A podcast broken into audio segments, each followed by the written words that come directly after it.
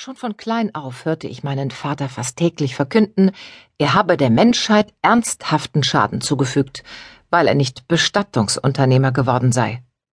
Andernfalls, davon war er fest überzeugt, hätte die Bevölkerung unseres Planeten schon nach kürzester Zeit nur noch aus Unsterblichen bestanden. Er war ein Schlemiel, und er wusste das selbst nur allzu gut. Oft spöttelte er gallebitter darüber. An Werktagen war das nicht weiter schlimm, doch an Sonn- und Feiertagen reichte eine einfache Bemerkung wie die über das Bestattungswesen, um einen heftigen Streit zwischen meinen Eltern vom Zaun zu brechen. Sonn- und Feiertags zankten sich meine Eltern in einem fort. Obwohl sie für gewöhnlich recht gut miteinander auskamen, häuften sich die Streitereien doch erheblich, weil wir als Juden mit dem doppelten Satz Feiertage gesegnet sind. Deshalb war es für mich auch von allergrößter Bedeutung, möglichst frühzeitig herauszufinden, auf welche Tage unsere jüdischen Feste im neuen Jahr fallen würden. Sobald ich lesen konnte, suchte ich sie schon im Dezember heraus, gleich wenn der neue Kalender gedruckt war. Schrecklich oft lagen unsere Feiertage kurz vor oder kurz nach denen der übrigen Menschheit, und sie lasteten mir dann auch schon im Voraus wie Steine auf der Seele.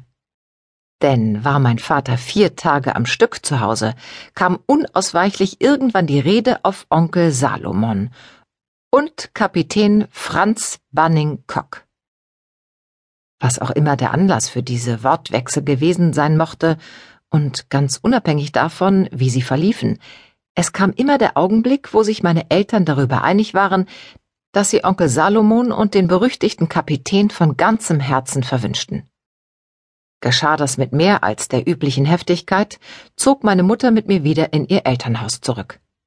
Das war für mich ein eher mäßiges Vergnügen, bis zu jenem Tag, als ich die Mardells kennenlernte. Danach wurde der allwöchentliche Streit meiner Eltern für mich zu einer spannenden Lotterie. Wenn er sich zu einem richtigen Krach auswuchs, ohne Aussicht auf baldige Versöhnung, hatte ich das große losgezogen. Es ging wieder nach Antwerpen, aber auch diese Lotterie hatte mehr Nieten als Treffer. Meist ebbten die Wogen schnell wieder ab, und der Streit verlief im Sande. Und mir blieb nur zu hoffen, an einem der nächsten Feiertage mehr Glück zu haben. Bevor Onkel Salomon und der Kapitän sich so unheilvoll in sein Leben eingemischt hatten, hatte mein Vater ein paar glückliche Jahre in Antwerpen verbracht. Er sprach davon wie von einem verlorenen Paradies, indem er sich die Zeit mit Reiten, Fechten und Opernbesuchen vertrieben hatte. Diese schönen Erinnerungen stimmten nicht ganz mit der Wirklichkeit überein, wo er täglich zehn Stunden einer Arbeit nachgehen musste, zu der ihm jede Neigung und Begabung fehlten. Er wäre gern Geiger geworden, aber seine Eltern fanden ein Musikerleben für den Sohn einer Familie, die sich selbst für hochnobel hielt, nicht vornehm genug. Also blieb nur der Handel.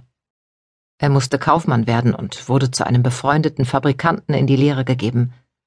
Dass er für das Geschäftsleben völlig untauglich war, wurde dort nicht bemerkt oder, vielleicht aus Höflichkeit den Eltern gegenüber, nicht zur Sprache gebracht.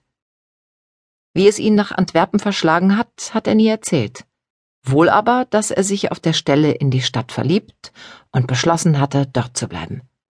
Er fand Gefallen an den angenehmen Zerstreuungen, die die Stadt bot, war jedoch leider Gottes ein ernsthafter, rechtschaffener junger Mann, der leichtsinnige Vergnügungen mied, und das sollte ihm teuer zu stehen kommen. Jeden Tag nahm er mit einem jungen Landsmann im einzigen Speisehaus, wo man Gerichte nach den jüdischen Speisevorschriften zubereitete, eine warme Mittagsmahlzeit ein. Der Wirt kannte die Machtposition, die ihm sein Koscher-Monopol verschaffte. Die Gäste hatten nichts zu melden. Die beiden saßen in der kleinen, schummrigen Gaststube an einem der vier runden Tische und aßen folgsam, was ihnen vorgesetzt wurde.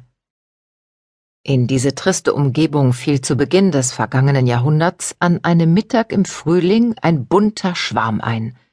Drei Mädchen und drei Jungen in Begleitung ihrer Eltern und einer unscheinbaren blonden Frau. Es war, so erzählte mein Vater, als ob sich eine Schar Kolibris in eine Spatzenkolonie verirrt hätte.